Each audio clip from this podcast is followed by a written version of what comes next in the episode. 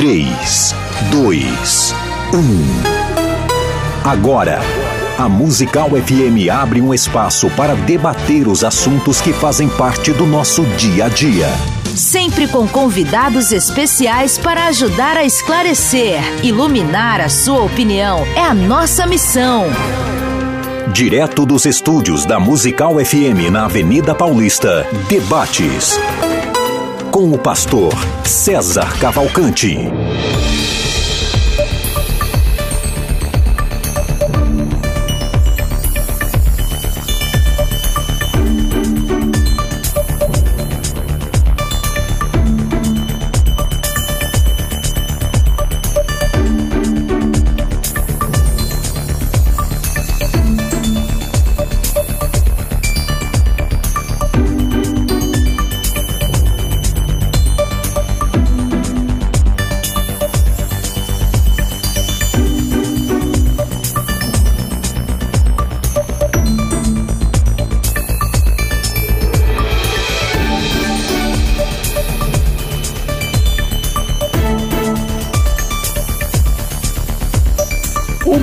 Dia na graça e na paz de Jesus. Eu sou o pastor César Cavalcante e mais uma vez, para a glória de Deus, está no ar mais uma edição do debate da Rádio Musical FM. Ao vivo, hoje, dia 23 de setembro de 2022, mais um debate ao vivo e o tema hoje é escatologia.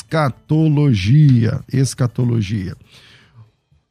O diabo, Satanás, está preso ou está solto? Ou está de semi-aberto? o semi-aberto está sendo por minha conta aqui. Mas o diabo está preso ou está solto? E esse debate é um debate escatológico, porque vai falar aqui é, das posições quanto ao milênio, né? Tem o amilenismo, tem o pré-milenismo, tem o pós-milenismo, tal. Como é que é? Eu acho que amilenismo não faz muito jus à posição defendida pelo, defendida pelos próprios amilenistas, porque amilenista significa não, que não tem milênio, mas não é bem assim. O amilenista, ele acredita que tem o um milênio, mas que é, o milênio não é literal e que o milênio já está acontecendo. Então, essa é a posição amilenista. Para debater esse tema, aliás, vamos lá, na caixinha de perguntas lá do arroba FM Rádio Musical, você pode votar né, nesse tema. Na sua opinião, biblicamente, o diabo está preso ou ele está solto? Né? Esse, esse ente, essa, essa, essa pessoa, é, Satanás, esse, esse, anjo caído, ele está preso ou ele está solto? E é, você pode enviar a sua, a sua opinião também aqui pelo rádio, pelo WhatsApp da rádio, 98484 9988 011 98484 9988. Para debater esse assunto, recebendo aqui o pastor Paulo Sérgio Batista, da Igreja Batista Bíblica Betel, em Guarulhos. É, Bem-vindo aqui. Ah, eu, vocês já são aqui de faz tempo, não vou ficar toda hora falando tudo que vocês estudaram, nem nada. Pastor Paulo, bem-vindo aqui. É um prazer, César. Muito obrigado pelo convite. É um prazer estar mais uma vez aqui com o reverendo Mauri. É, e espero que esse debate sirva aí para nós pensarmos ou repensarmos né, algumas questões dentro dessa teologia e, e tentar contribuir de alguma forma, né, porque a, ideia principal não é convencer debatedores, mas principalmente o que, é que nós podemos acrescentar a essa discussão teológica de forma com que o ouvinte possa né, ampliar sua visão sobre isso e ter uma visão mais crítica. Com a gente também para debater esse, esse, tema, o reverendo Mauri Oliveira, ele é o pastor responsável pela igreja presbiteriana é, aqui de da Penha, aqui na zona leste de São Paulo, IP Penha. Bem-vindo aqui, reverendo Mauri. Obrigado, César. Prazer estar aqui mais uma vez, encontrar o pastor Paulo. Prazer estar mais uma vez juntos aqui com os nossos Fazia queridos tempo, ouvintes. De tempinho bom que não. As agendas aqui não batiam, né? É. Mas uma alegria estar aqui, participar e poder contribuir mais uma vez com os nossos queridos irmãos assim sedentos pelo conhecimento bíblico, né? É, eu agradeço sempre, porque, agradeço sempre porque eu sei como é a agenda de pastor, muita coisa para resolver, para fazer e tal. E eu louvo a Deus porque vocês conseguem um espacinho para estar aqui bem no meio do dia, no coração de São Paulo, que na sexta-feira não é, não é uma tarefa fácil chegar aqui na Paulista. Mas amém. Os ouvintes agradecem e a gente cresce na fé assim. Paulo, sua opinião: o diabo está preso, está solto e por quê? Rapaz, eu acho que mais solto do que isso aqui, impossível. Não, é o seguinte, eu creio que ele está solto, né? Nós temos vários texto, textos bíblicos, né? Que mesmo após a ascensão de Cristo, o início da igreja, né? A farta citação, né? Que nós vamos ver à medida do nosso diálogo aqui. Citação de textos é, é, das epístolas né, mencionando, né, são os textos exatamente que tratam sobre questões fundamentais de, de orientação doutrinária para a igreja local, nós temos ali farta citação da ideia de Satanás solto, agindo, né? Nós temos alguns textos como em Atos, né, onde fala de Satanás agindo no coração de Ananias, nós temos textos como Romanos, né? Onde ele fala que em breve, Romanos 16, 20, em breve o próprio Satanás será esmagado debaixo dos vossos pés. Paulo entrega pessoas a Satanás, no capítulo 1 de Coríntios, verso 5, 5. É, ele fala né, em 2 Coríntios 2, 11, para que Satanás não alcance vantagem sobre nós. É, ele diz que também no capítulo 11, verso 14 de 2 Coríntios, que o próprio Satanás se transforma em anjo de luz, né, e os seus servos em servos de justiça. Existe uma ação, uma atuação direta dele nesse aspecto. Então, eu, eu creio que não existe nenhum aspecto, uma, uma prisão de Satanás é, acontecendo, com, acontecendo né, dentro de uma interpretação possível no capítulo 20 de Apocalipse. Ok. Reverendo Mauri. Então, a minha posição é que Satanás está preso. E aí, né, a, a grande questão do debate né, é o significado dessa prisão. O que que é, para nós, né, grande parte de, de, nós que temos uma linha, eu prefiro, gosto de definir como milênio realizado, né, que é a ideia de que não é o, o a milenista que é o contra milênio, né, mas essa posição, é, essa palavra não é muito feliz, né? É, não é muito feliz para defender a linha de pensamento, porque né, a ideia de contra milênio não é que a negação de que exista milênio não é, não, não é, é essa ideia, né? É uma, é uma era da história que tem as suas características e para nós é a chegada do reino, né? Então, nós entendemos que é quando assim, nós estamos tratando né, de um texto que está dentro de um contexto de. É, o Apocalipse é um livro o tempo inteiro de ideogramas, de cenas, de quadros pintados e com palavras sendo usadas em, em sentidos muito específicos, né? não em sentidos tão literais. Né? E tem, é, é, é um livro né, de linguagem apocalíptica que usa muito os símbolos.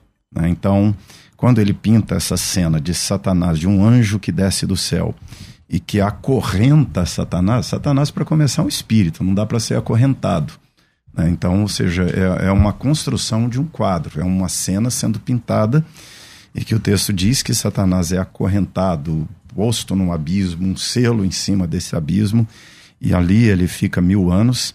O objetivo disso é chegar mais à frente quando o texto diz que é, para quê? Ou seja, para que não mais enganasse, seduzisse as nações. Esse para quê é que é o importante, ou seja, para nós, a prisão de Satanás é uma restrição de ação de Satanás. Satanás age no mundo hoje, mas tem restrição. Né? O, quando Paulo, por exemplo, vai dizer que entrega o sujeito a Satanás, ou seja, tem uma pressuposição de uma restrição de ação de Satanás.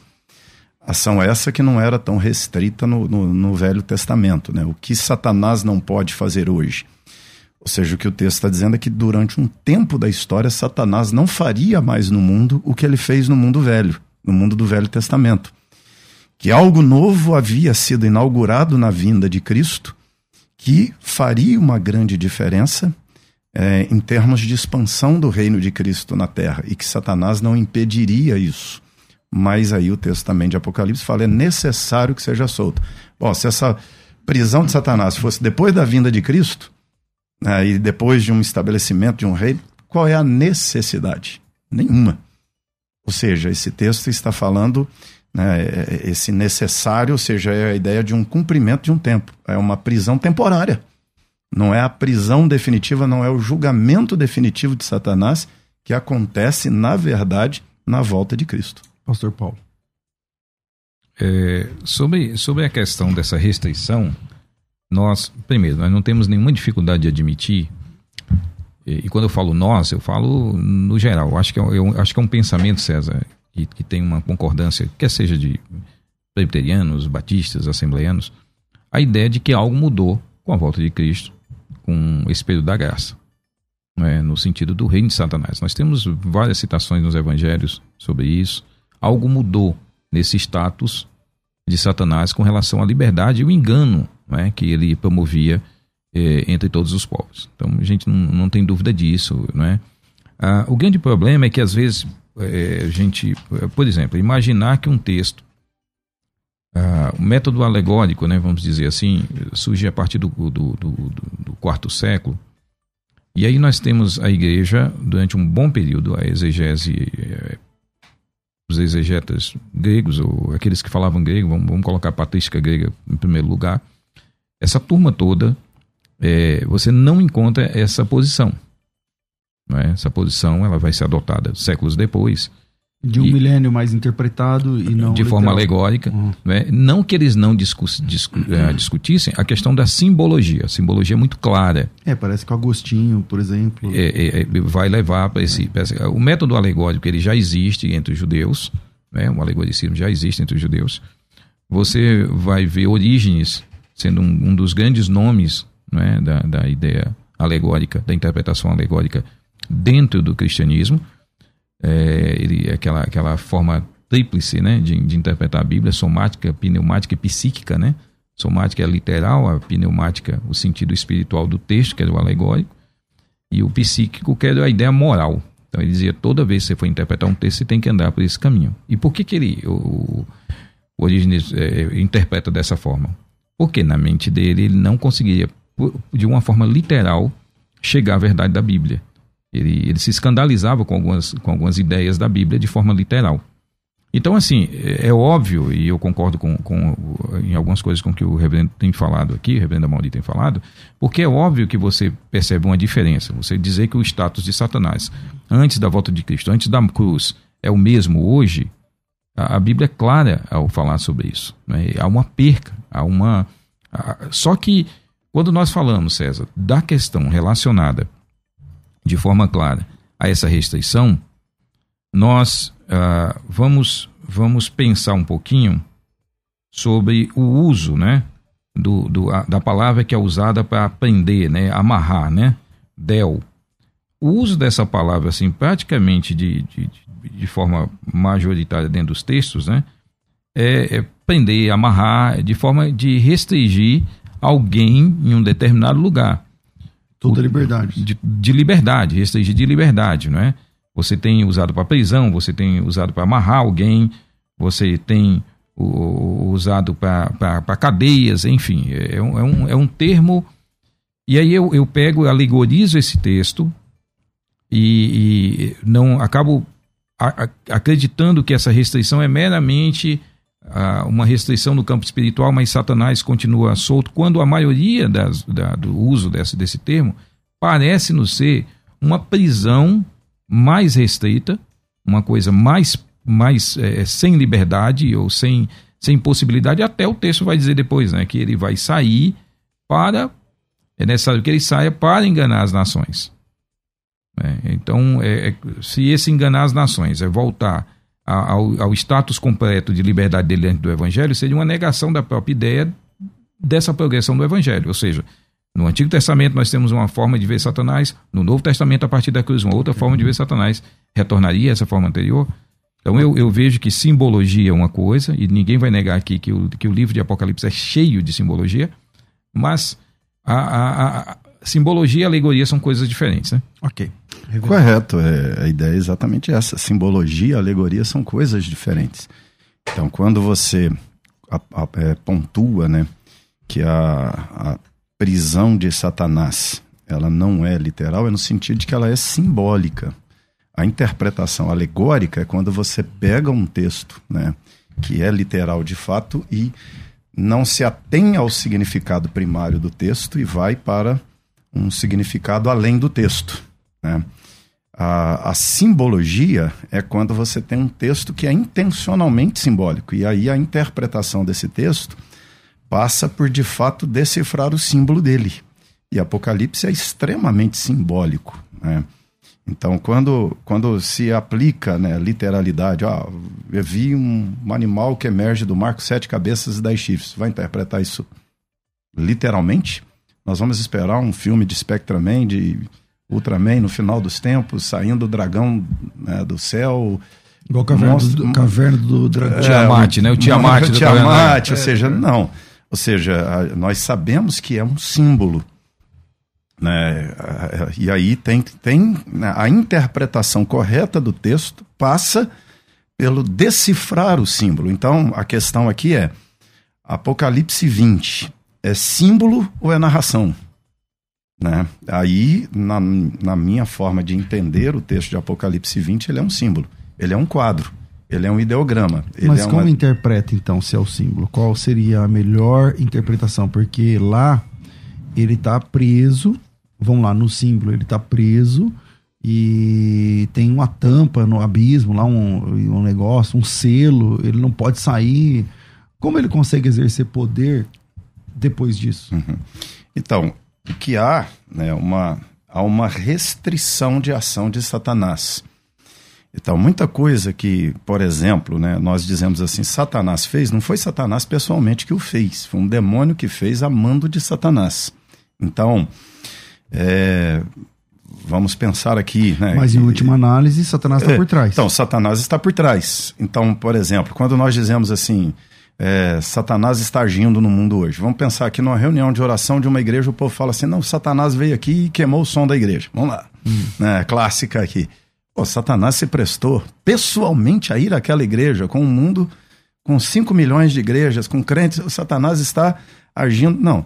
Ali é um demônio, vamos dizer, se, se, não, for isso. Se, se foi isso, não é o cara se da. For uma sobrecarga, se não for, não, se não for o técnico de som mesmo da igreja, né? Que, que, é que fez gambiarra lá e tal, né? Mas vamos dizer assim, ó, ainda que, que tenha havido uma ação espiritual ali, né? Tá errado dizer que foi Satanás? Não, mas foi Satanás pessoalmente? Não. Então, assim, muitas ações de Satanás não é Satanás pessoalmente. Agora, Satanás pessoalmente, ele tem restrições de ação os demônios atuam de fato no mundo, você tem né, é, é, essa ação demoníaca. Agora, quando o texto aqui ele vai introduzir um quadro, o quadro é um anjo desce do céu, pega esse ser maligno, o acorrenta, o aprisiona. Enquanto esse ser está aprisionado, os que foram salvos estão reinando.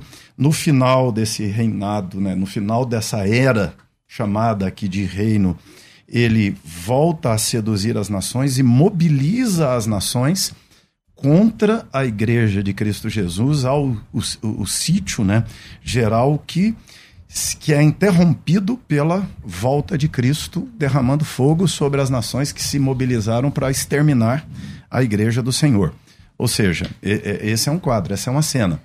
Que vamos dizer, vamos convir, é um quadro difícil de encaixar em qualquer para qualquer interpretação, para qualquer intérprete. Quando que é isso? Aí a turma vai jogar para depois da volta de Cristo. Eu, pessoalmente, acho muito estranho. Jesus volta, estabelece mil anos na terra, literal, governo de Cristo, Satanás preso, acorrentado.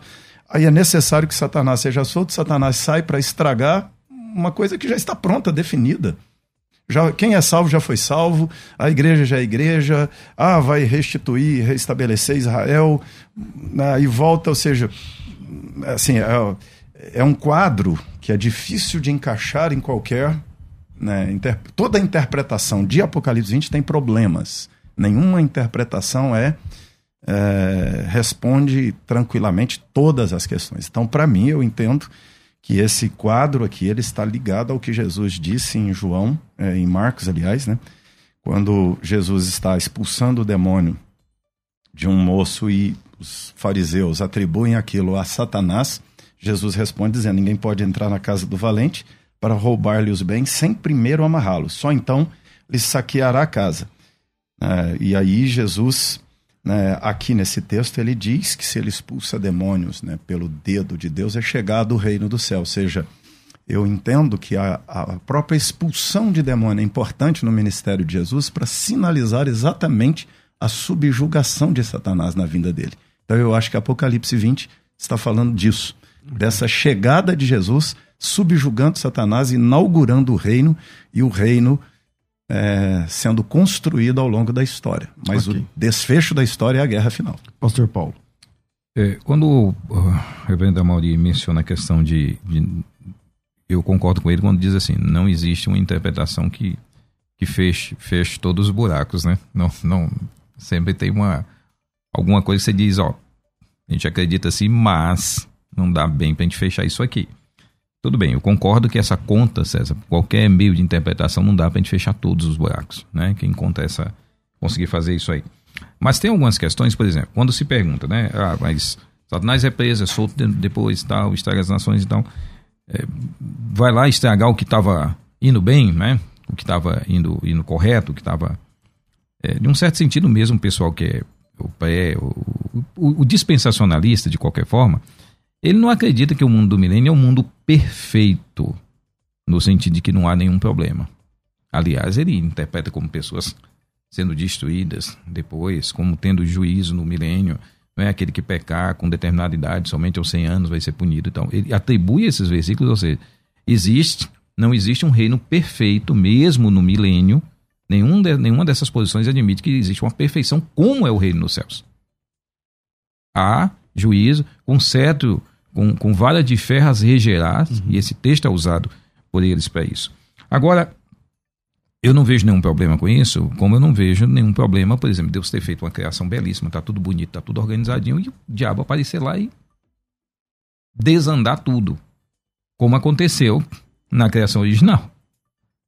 Então, é, eu, eu, eu não creio que isso em si seja um, uma, uma, dificuldade. Agora, uh, quando, quando fala uma, uma narrativa, um símbolo e tal, eu posso ter uma narrativa simbólica. Né? Eu posso ter uma narrativa cheia de símbolos. Eu acho que ninguém discute é, que, que o, o, livro de Apocalipse assim, é, é, ultra, mega, over, plus, né? cheio de simbologia. Eu acho que todos nós, quando batemos o olho lá, lemos, basicamente você vai dizer, puxa, mas é muito símbolo. É claro que, quando, que, que você tem, tem que partir dentro da simbologia do conhecido, tá, tá tentando, eu tenho aqui o conhecido para o desconhecido. Então, quando a Bíblia fala, né, que pesou, prendeu Satanás com correntes, é óbvio que não são correntes. Mas como é que eu vou explicar o que é prender um ser espiritual se eu sou um ser físico? Um ser físico. Como é que é, é, é a própria descrição do céu, César? Pode ter uma certeza que quando nós chegarmos lá, é totalmente diferente daquilo você que a gente pensa. Assim, ah, era isso. Era isso. Mas por que, ele não escreveu? Eu falei, então tenta você descrever isso aí. Exato, tá exato. Eu digo sempre, Paulo foi arrebatado até o terceiro céu e tu diz que viu coisas indescritíveis, né? As quais nem a lista ou me referi. Aí ele não escreveu sobre o que, que ele. Não detalhou isso. João pegou a bucha, porque Deus, Jesus diz o quê? O que, o que você viu, escreve. É, aí pronto. Aí ele disse, agora foi. Eu tenho que escrever e ele vai escrever como? Como é que ele vai descrever uma realidade espiritual para um mundo físico que nós não, não temos nenhum paralelo? Né? E aí entra a, a linguagem simbólica. Então, eu posso ter uma narrativa simbólica que ela não precisa ser uma narrativa, por ser simbólica, ela não precisa ser necessariamente uma alegoria. Ela é um símbolo, por exemplo. Ele foi preso, está preso, então tá. Então tem lá, ele está preso. Então como é que a gente descreve isso? Cadeias. E a linguagem toda é o quê? É do primeiro século, dentro da vivência deles. Até porque Pedro também já, já usa essa linguagem, Judas, né? Também tem anjos presos, fora Satanás, né? Tem essa mesma, Exatamente. essa mesma concepção, né? Que a, aí você vai ter a ideia de que tem, tem anjos que caíram, que não estão atuando, ou, esses, ou essa prisão é ser posto dentro da condição de ser demônio e não poder voltar mais a outra condição que não seja essa. Ou seja, esses seres são outros seres que pecaram e não estão atuando e os outros demônios estão aqui atuando, ou seja, como que faz essa própria separação? Então, é, é literal essa afirmação de que estão guardados em prisão, em, estão guardados em prisão, ou ele está dizendo que a condição deles, eles já têm uma sentença de condenação. Mas só alguns? Então, só alguns. Porque se você não literalizar, então, assim, ó, Será que eles estão condenados a serem isso? Isso aqui lá tá então, tá bom, mas o resto? Então, mas tá a, a, ideia é exatamente essa aqui. Ou seja, ele está dizendo assim: olha, igualmente a anjos que não guardaram seu estado estão condenados. A, a condição deles é de condenação, ou seja, ele está usando a condenação desses anjos que caíram, dizendo, ou seja, quem são esses anjos? São, são os demônios, são todos os anjos que caíram, que são os demônios e que estão presos na condição de ser demônios. Não, mas esse é o, de Judas, final. mas o de Pedro não diz que são todos, né? Não, são, mas ele, são ele, aqueles da época de Noé. Não, não ele é então, uma situação difícil. Não, ele quando ele diz que é da época de Noé, ele está dizendo que são os do princípio, ou seja, ele não separa a categoria de, de demônio preso e demônio solto. Mas eles não são da época de Noé. Então, eles mas, são muito antes. Mas é do princípio, entendeu? Ah, quando ele fala da época de é. Noé, ele está apontando para o começo, para as eras primordiais. Certo. Né? Então, é, tem a ver com o que acontece antes da. É Gênesis, entendeu? Ele está citando ali a parte do texto, dizendo: ó, é o princípio, é Gênesis, é o começo. Né? Uma, uma outra passagem que eu né, acho aqui, acho interessante trazer também né, para o próprio contexto nosso aqui de conversa, né, o Evangelho de, de, de, João, né? Nele Jesus diz assim, né? Versículo 30 de João 12, fala, então explicou Jesus, não foi por mim que veio essa voz, e sim por vossa causa. Chegou no momento de ser julgado esse mundo, e agora o seu príncipe será expulso. E eu, quando for levantado da terra, trairei todos a mim. Isso dizia com o significado de que morte, que ele iria morrer e tal. Então, quando o texto diz que Satanás seria expulso, né, o ekbalu aqui, uhum. é, o, é, é, a palavra do símbolo, de, é a palavra usada né, quando Jesus tira o demônio de dentro de alguém. Ou seja, aqui né, também Jesus está dizendo, está apontando para essa virada, essa mudança. Para mim, a minha leitura né, de Apocalipse 20, eu entendo que é, eu sou da área aqui de, de, de missões, né, eu entendo que a grande base da obra missionária do ide fazer discípulos de todas as nações é quando Jesus diz: Olha, todo poder me foi dado no céu e na terra. E esse poder na terra tem a ver com expulsão de Satanás aqui na figura desse texto aqui, na, na, na, linguagem aqui é expulso. Na linguagem de Apocalipse é preso. Ou seja, somando isso, eu entendo que a vinda de Jesus é, como disse lá o texto de Marcos, Jesus amarrou o valente para saquear a casa dele. O sentido de amarrado, preso, expulso, é o sentido de subjugado. A vinda de Jesus subjuga Satanás, nós não temos missões no Velho Testamento, conquanto temos o envio de Abraão. Que a gente costuma dizer até no, no, no Gênesis lá, o chamado, eu até coloco lá em cima assim meu título, envio. Porque Deus não falou com Abraão, vem. Deus falou com Abraão, vai. E Deus disse, vai para ser bênção para as nações. Você tem no Salmo 96, anunciai entre as nações. Tem isso no Velho Testamento? Não. Qual é a diferença Velho e Novo Testamento? Novo Testamento você tem Jesus dizendo, olha, todo o poder me foi dado agora, no céu e na terra. E nesse poder eu ordeno vocês: vão e façam discípulos de todas as nações. Não há nenhum lugar no mundo onde o evangelho não possa entrar, onde as restrições de Satanás é, venham impedir o evangelho de entrar. Dificulta, dificulta. Satanás age por meio de seus demônios, mas ele não pode impedir mais. Ok, Paulo. Então, uh, por exemplo, se o, o fato dele estar preso, Reverendo Amori, é, é, essa mudança de condição, então o fato da liberdade dele seria o retorno à mesma condição. Porque o, o que é a liberdade de alguém preso? É o retorno para a condição anterior à sua prisão. Né? Então, se eu, eu, eu, vejo isso como uma mudança da, digamos assim, da, do status dele né, diante do Cristo. Cristo chega, então a mensagem do Evangelho está tá, tá preso né, a partir da, da, do poder de Deus, a Para que o evangelho seja anunciado, anunciar e tal, tal, tá preso. E aí, ele no final, ele retorna à mesma condição anterior, porque o texto deixa bem claro que ele vai ser solto para seduzir as nações, tá? E aí ele retornaria à condição anterior, antes desse evangelho que veio com poder, de, que, à luz dos textos que o, que o reverendo acabou de mencionar, né? Olha, é, tá aqui o, a, o, filho do homem e tal, e ele expulsa os, os demônios, ele é o, o, forte, tem que vir alguém mais forte do que o valente, né? Para subjugá-lo e tal. Ou seja, Satanás retornou à posição dele anterior, se essa prisão é uma prisão é, alegórica e tal, figurada e tudo já naquele período? Isso. Isso tem uma, uma certa é, A ideia é essa mesmo, porque assim, a, a ideia é quando cumpre o tempo do evangelho, o evangelho é pregado a todas as nações, quando cumpre esse tempo, esse aí é o momento. Agora o, o evangelho já cumpriu o seu propósito. O reino já alcançou né, o, o, seu objetivo. Aí, nesse momento, é que Satanás começa a retornar, retomar o seu status do Velho Testamento, né, de sedução.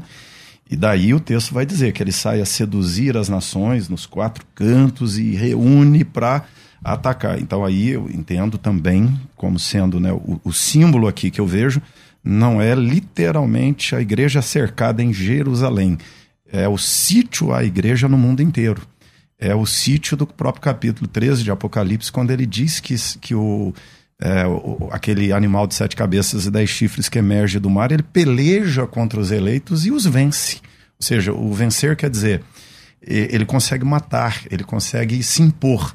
Mas, né, na sequência, a gente tem Apocalipse 17, 18, 19, que fala como os inimigos de Deus serão vencidos, e eu faço esse escalonamento. 17 ele diz como Babilônia, a sociedade será vencida. Mais adiante, ele vai dizer no 19 como o falso profeta e o anticristo serão vencidos. E no 20 ele diz como Satanás será vencido. Então, são, é, são textos do mesmo tempo, mas dizendo como cada um dos inimigos será vencido. E Satanás será vencido assim. Jesus vem, subjuga, saqueia o reino dele, no final permite a liberdade dele, ele seduz os que já são dele, levanta-se contra a igreja. E aí, né, nesse momento desse levante, Cristo interrompe esse levante porque ele seria fatal para a igreja. Ou seja, a igreja não pode vencer esse poder, mas Cristo vence esse poder.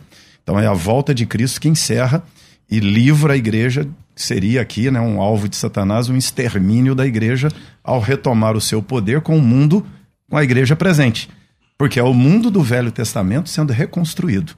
Aí, para mim, quando eu vejo um avivamento do paganismo no mundo de hoje, quando eu vejo o que foi é, acuado com a presença do evangelho hoje, o, aquilo que foi acuado voltando e ocupando o espaço do evangelho, eu entendo que é Satanás a sua restrição sendo reduzida. Sem querer entrar na trocar de assunto dentro da teologia sistemática e saltar da escatologia para a soteriologia, mas quando Jesus volta, o cenário da volta de Cristo, segundo ele mesmo, é uma, um esfriamento da fé tão grande, tão grande, que ele diz assim: quando o filho do homem voltar, porventura encontrará fé na terra. É, então há um desvio em massa, é, 24, eu não lembro agora, 13, 14, sei lá, fala que por se multiplicar a iniquidade, o amor de quase todos, dependendo da versão, esfriará, não sei o quê. Como é que fica isso que Jesus Cristo disse frente a Satanás preso? É, se, ele, se, ele, não pode. Então, res, se ele está restrito, no caso, a atrapalhar uhum. o relacionamento com Deus das pessoas, a quem se atribui tudo isso? Essa condição do mundo é o resultado da soltura de Satanás. Porque olha, olha a cena. Quando Jesus aqui faz cair fogo do céu, né, ele diz: marcharam então pela superfície da terra, sitiaram o acampamento dos santos, a cidade querida desceu o fogo do céu e os consumiu. Por quê? Nesse momento é exatamente o momento da igreja acuada. Quem é fiel num mundo de esfriamento do amor está acuado. Quem é fiel num mundo em que você não compra, não vende, se você não pensa igual, se você não age igual ao mundo, né? várias coisas que estão acontecendo no mundo hoje, vamos pensar só na questão de ideologia de gênero hoje. Vamos lá, você vai no cinema assistir um, um super-herói, tá lá a ideia. Você vai numa escola, a ideia tá lá, você vai num mercado, tá lá. Ou seja, é, a igreja ela, ela vai sendo acuada e a tendência, isso não é um movimento local, isso é um movimento global. Essa é uma agenda global. Nós vamos ter que daqui a pouco será pecado discordar de aborto, pecado discordar de drogas livres, pecado será discordar crime? de homossexualidade. É crime. Se você discordar, você não compra, você não vende, você a igreja é fechada, a igreja não, não eu já conheço países onde você não faz a pessoa jurídica se você não colocar na tua lei a igualdade. No estatuto da tua igreja, você tem que dizer que ordena determinados perfis de comportamentos Senão, não, não reconhece como pessoa jurídica. E a igreja, se não é pessoa jurídica, não ela pode é funcionar. Né? É, é o quê, né? É, bom, infelizmente nosso tempo aqui é curto. Vamos para os intervalos e a gente volta já já para o próximo bloco, o mais curto deles. Vai. A Musical está de aplicativo novo. Entre na loja de aplicativos do seu celular e baixe a nova versão tem sempre novidades e o melhor conteúdo da sua Musical FM para você ouvir em qualquer lugar do Brasil e do mundo, a qualquer hora. Musical FM 105.7. Mais unidade cristã. Você está ouvindo Debates aqui na Musical FM.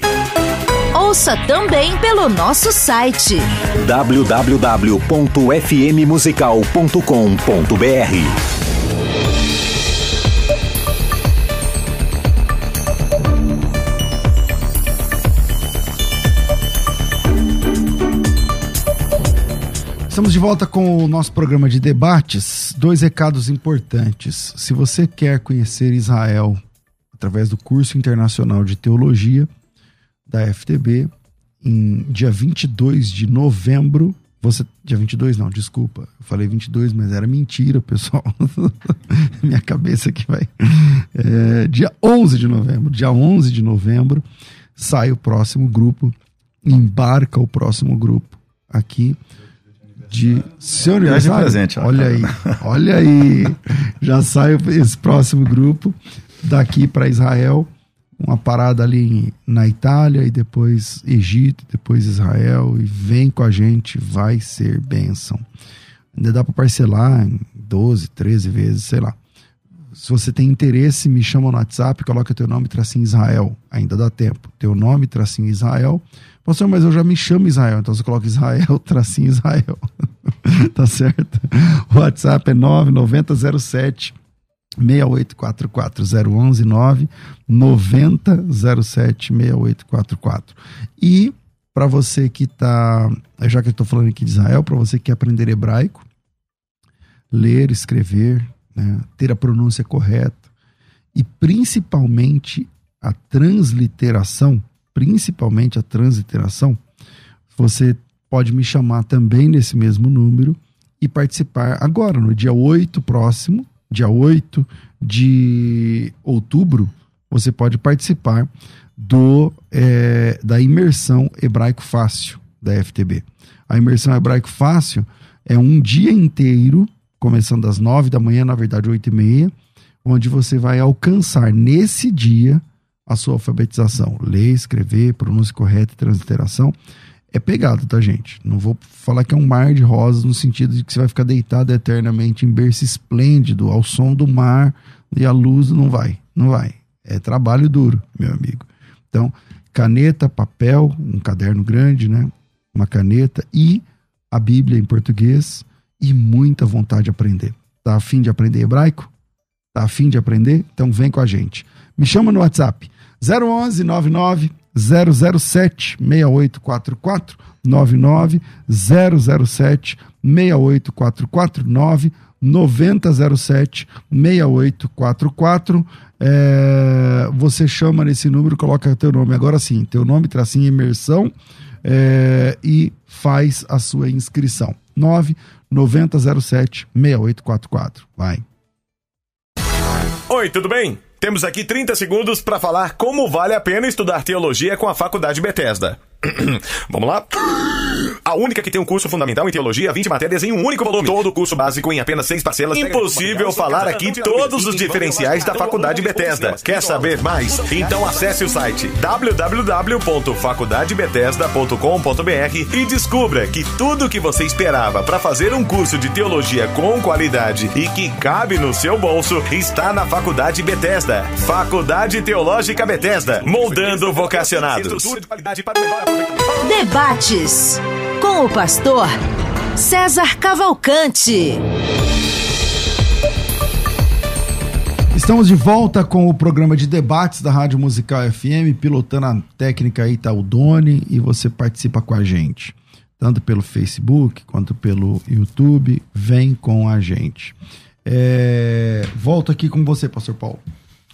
Reverendo, eu tinha mencionado no começo do programa a questão da, do, do método, né? Método de interpretação, método do quarto século e tudo. É, você tem Tertuliano, você tem Irineu, você tem Justino Marte, Pápias, né? Ou Papias, como algumas versões trazem nesse é um acento. Enfim, você tem todos esses nomes. Majoritariamente você vê tanto a igreja oriental como no ocidente nesse período, e principalmente a, do, a oriental, não vê nenhuma alegoria, vê símbolos e tentar interpretar isso de uma forma de, um, de uma prisão, né? prisão mesmo, literal, uma restrição completa de Satanás nesse mundo, para depois ele ter um retorno e aí ele seduzir as nações e fazer todo aquele banzé que está lá no texto do capítulo 20.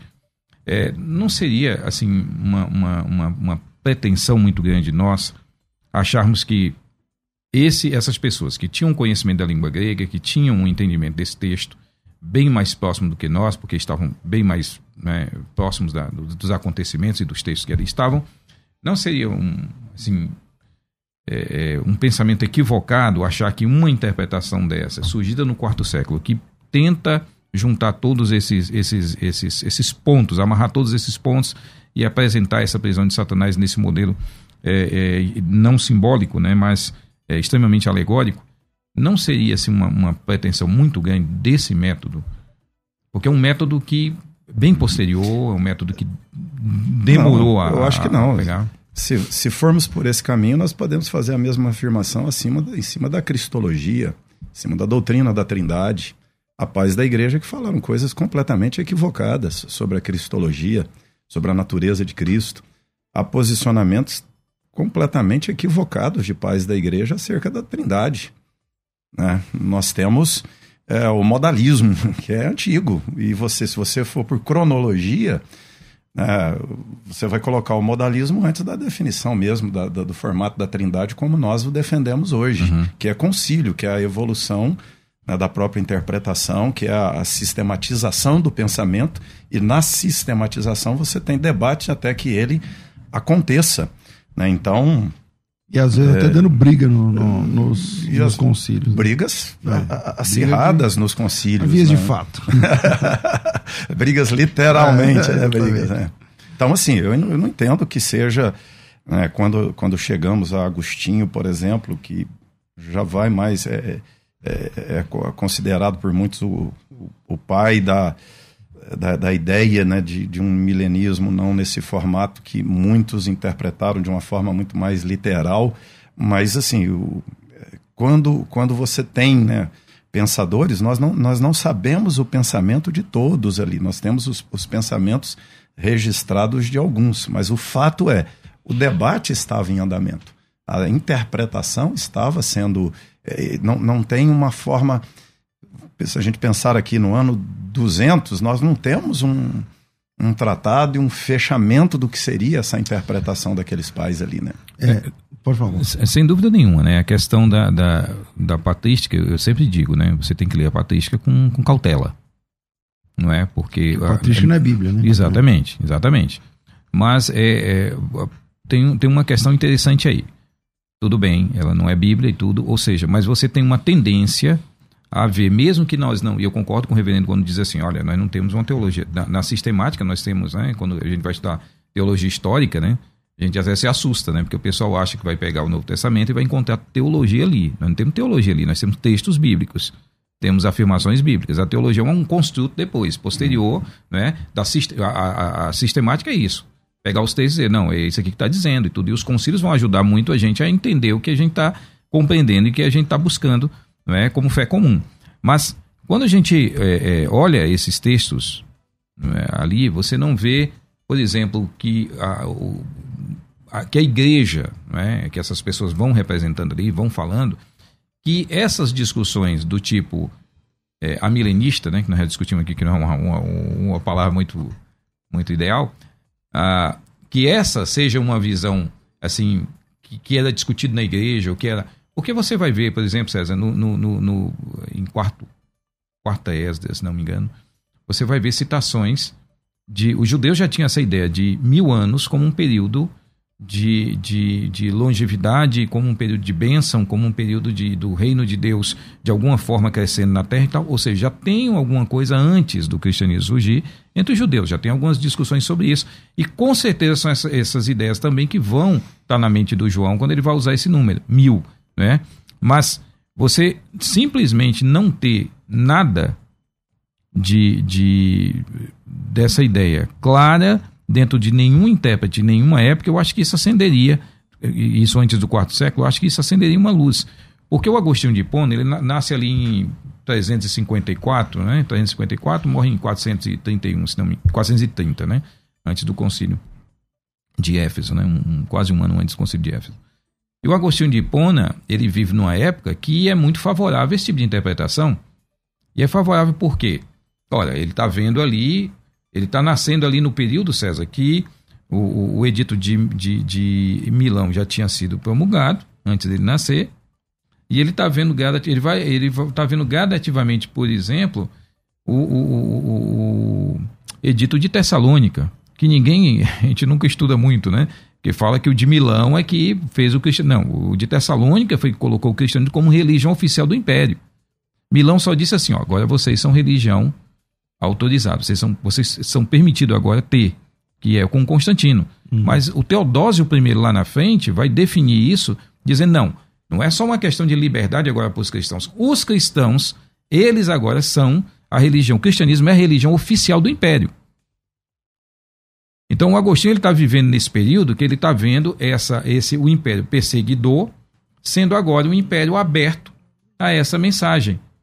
Então isso facilitou na cabeça do Agostinho entender tudo isso. Não, isso aqui é uma alegoria para o presente. Então você presente tem a ver com a cosmovisão do com a cosmovisão dele, né? com, a, com a forma dele tá. ver o cristianismo é, naquela época. O tempo é muito curto. É, pastor, é, é reverendo Mauri, o senhor explica muito bem a posição é, amilenista. O que, que, a gente faz com o texto, por exemplo, de, sei lá, Coríntios 4.4, segundo os Coríntios 4.4, que fala assim, o Deus desses séculos tem cegado o entendimento dos incrédulos para que não lhes resplandeça a luz do evangelho, da glória de Cristo, que é a imagem de Deus. Se, se, se Satanás preso, ele está ele tá proibido agora de impedir a, o avanço do evangelho, a conversão das pessoas. E esse texto? Então, é, eu gosto mais da versão do, do passado ainda que fala, ele cegou, ou seja, cegou o você tem uma obra de Satanás feita no mundo. Você tem um sistema mundano já montado por Satanás desde Gênesis. Ah, vamos dizer assim, o, o, toque satânico já está dado, já, já, te, já foi dado ao mundo, ou seja, a nossa sociedade ela é chamada de Babilônia em Apocalipse, por quê? Porque ela, é, ela tem um casamento com, com o dragão, né? ela, é uma, ela é uma mulher sentada sobre o animal de sete cabeças e dez chifres, que é o governo humano, o domínio humano, reis e reinos. E olha só, esse dragão de sete cabeças e dez chifres, ou esse animal de sete cabeças e dez chifres, ele espelha, ele é a imagem e semelhança do dragão de sete cabeças e dez é. chifres, que é Satanás. Ou seja, você já tem uma construção de Satanás feita. E aí o apóstolo Paulo, ele, ele, o que ele está dizendo é que a única esperança do mundo, o único jeito de salvação para o mundo é quando o evangelho abre os olhos desse ser humano. Ele está cego, ele está morto nos delitos e pecados. E nós não vamos, e Paulo está sendo bem realista aí de dizer, nós não, vamos, nós não salvaremos o mundo, nós salvaremos os que vão crer mesmo, os que ouvirão a, a pregação do evangelho, para os arminianos que crerão, para os calvinistas, os eleitos, mas assim, o final da história é o mesmo, ou seja, o evangelho, a, a proclamação do evangelho não é para salvar o mundo, ela vai salvar os que creem. O mundo está cego e alguns não voltarão a enxergar mesmo. É, um, é uma construção então, definitiva. Para alguns, a cegueira de Satanás é eficaz. É eficaz e eles não. Só mencionando a partir desse texto, desculpe, Evelyn, você não, ia completar. Alguns não voltarão, não verão mesmo, né? Só isso. Segundo os Coríntios capítulo 11, verso 3, né, tem um texto interessante. Mas receio que assim como a serpente enganou a Eva com astúcia, assim também seja corrompida a vossa mente, se a parte da simplicidade por isso devida a Cristo. Quer dizer, Paulo escrevendo para a igreja, ele não está escrevendo para o indivíduo apenas, mas para a igreja, dizendo que essa igreja corria esse risco de, da mesma forma com que Satanás lá no princípio enganou Eva com astúcia, que eles sejam corrompidos também, não é? Ou seja, é, parece a ideia de um, de, um, de, um, de um Satanás que ele continua mesmo preso dentro do, do, desse ponto de vista, com uma liberdade muito grande de fazer, é, de, de pintar o 7, o 8, o 9 e o 10, né? Fazer tudo aquilo então, que ele fazia, de enganar, até ao ponto de Paulo dizer assim: ó, eu estou receoso que vocês, como igreja toda, deixem de seguir a Cristo, que vocês se apartem de tudo isso, porque Satanás, assim como ele engana Eva, ele está também com a astúcia dele, continuando essa obra de trabalho então, e ação. é fazer, como se ele tivesse preso, não é de alguma então, forma, mas ele tivesse ele com a liberdade total. Então, é a liberdade restrita. Ele pode fazer isso com a igreja local, ele não pode fazer isso com a igreja de Cristo inteira. A igreja avançará. Jesus disse: Eu vou construir minha igreja e as portas do inferno não vão prevalecer. Eu decretei a queda dela. Satanás, do lado de lá da porta, não vai reter a invasão de Cristo que entra na casa do valente, saqueia os bens do valente. E o que, para mim, missões, a expansão do evangelho no mundo, é o saque da casa do valente subjugado por, por aquele que é mais valente que chegou. E aquilo que, que o povo de Deus não podia fazer, agora pode, porque o mais valente chegou e subverteu o valente. Infelizmente, nosso tempo é curto. Vinheta de considerações finais, por favor, Doni. Vai. Considerações finais. Debates. Pastor Paulo Sérgio, um minuto para as nossas conclusões. Quero só agradecer, César. Eu acho que o debate dessa forma é muito bom, não é? Nos ajuda a ver outras perspectivas, ver outros textos, outras formas, né, de se avaliar essa questão e deixando bem claro que ninguém aqui está negando né, nenhuma questão essencial da escritura, né? Porque uhum. o pessoal tem muito isso. E aí o pessoal que queira se inscrever, vai lá no canal Apologia com P, vai lá no canal Apologia com P e se inscreva no canal. Tem muito vídeo interessante lá para ajudar você a crescer um pouco mais na fé. Muito obrigado pelo convite, César. Canal do YouTube Apologia com P. O Paulo, muita gente também procura para palestras sobre seitas, heresias. Como que funciona? Você ainda está trabalhando? Tenho, assim? tenho dado treinamento sobre isso. Tenho, estamos desenvolvendo um curso aí, César. E depois a gente vai denunciar aqui, que é um curso para ajudar o pessoal mente, mente blindada, para ajudar o pessoal a trabalhar um pouco essa questão com os filhos e principalmente pessoas que vão para as faculdades, para as universidades, não é? Como defender a fé. Legal. Como ter uma resposta eficaz sobre essa questão da fé, porque está um campo muito árido, muito escasso, muito Quem seco. quiser saber mais, faz o quê? E entra em contato comigo no, no Paulo Apologética uh, arroba ig.com, arroba gmail.com.br. Paulo Apologética, arroba gmail.com. perdeu, né, irmão? Também. Pois é, meu irmão. Eu e você entramos nessa daí. E quando ele não pode nem falar de IG, os caras olham assim e dizem, esses caras são velhos. Não é velho, é, é velho. Paulo Apologética, arroba Gmail. Gmail.com. Reverendo, prazer estar aqui com o senhor mais uma vez. Suas considerações finais nesse assunto. É um prazer mais uma vez estar aqui. Sempre, sempre muito bom, muito gostoso conversar com o pastor Paulo, né? Sempre perguntas e colocações muito bem elaboradas. Então, mais uma vez, né, sempre precioso estar juntos aqui. E é importantíssimo essa questão de entender bem aquelas ações de Satanás. Né? Nem, nem há milenistas ou milenistas do milênio realizado, nem pós, nem pré, podem ignorar as ações né, de, de, Satanás, os até ardis. porque os ardis, até porque ardis. quando nós dizemos né, Satanás está restrito nas suas ações, ou seja, ele não está impedido de agir, e os demônios agem em nome dele, representando, e as construções dele estão aí postas no mundo. E a tarefa da igreja é entrar na casa do valente e saquear os bens. Tarefa impossível, possível porque aquele que tem todo o poder no céu e na terra é que deu a ordem: vão e façam, vão e preguem, vão e entrem, vão e cumpram a missão. Então, a igreja não pode recuar, a igreja tem que avançar, crendo que, é, como Deus disse a Paulo lá em Corinto, eu tenho muita gente nessa cidade. Então, vamos, em nome de Jesus, buscar Sim. aqueles que Amém. ele tem Praticamente um arminiano. é um lá calviniano. Ele, não, um calvinista convicto que tem eleito, vou lá buscar. Eu ia falar eleito, você amenizei, então vamos lá. Então, mas se você não for também. É, se não for, eu ia falar, ele, também ia falar eleito. Já é eleito. Ele ia falar eleito, segurou, você mexeu, ele falou. Você mexeu, eu falei. Obrigado, gente. Sempre gostoso quando tem assim um debate de alto nível e respeito mútuo, é muito legal. É, antes de terminar, se inscreve aqui no canal se você gosta desse conteúdo, que segunda-feira tem mais. É, logo mais às duas da tarde, tem mais ao vivo aqui pelo canal. E você que está pela rádio, também sintoniza novamente aí às duas da tarde. Um grande abraço a todos vocês. Ah, e quem quiser fazer a imersão de hebraico, cara, quantas vezes você já ouviu essa história e vai esperar até quanto para você fazer a sua inscrição? Me chama no WhatsApp 9907 6844 9007 6844 9007 6844. Tá bom? Assim também, no mesmo número, você consegue embarcar para Israel dia 22. Dia 22? Não, meu Deus do céu, dia 11 de novembro. Só lembrar que é o dia do aniversário do Reverendo da Mauri. Pronto, dia 11 de novembro. Fico por aqui. Ah, o resultado aí das, da pesquisa, senão a gente vai ser mandado embora. Tá aí. Cadê? Eu tô sem. Aqui, solto 78, 21, essa conta não fecha, né? Porque 78 e 21 não dá 100. Dá? Eu acho que não. Mas tudo bem, já é um. Tentamos aqui. Tô ficando por aqui. Amanhã tem mais. Amanhã não, amanhã é sábado, graças a Deus. Amanhã é um então, Shabbat. Amanhã é Shabbat. Para com isso. Shabbat Shalom a todos. Às duas da tarde eu volto. Tudo isso muito mais a gente faz dentro do reino, se for da vontade dele. Você ouviu Debates na Musical FM. Dentro de alguns minutos, este programa estará disponível no seu aplicativo de podcast. Basta digitar Debates Musical FM e ouvir a qualquer momento, quantas vezes quiser.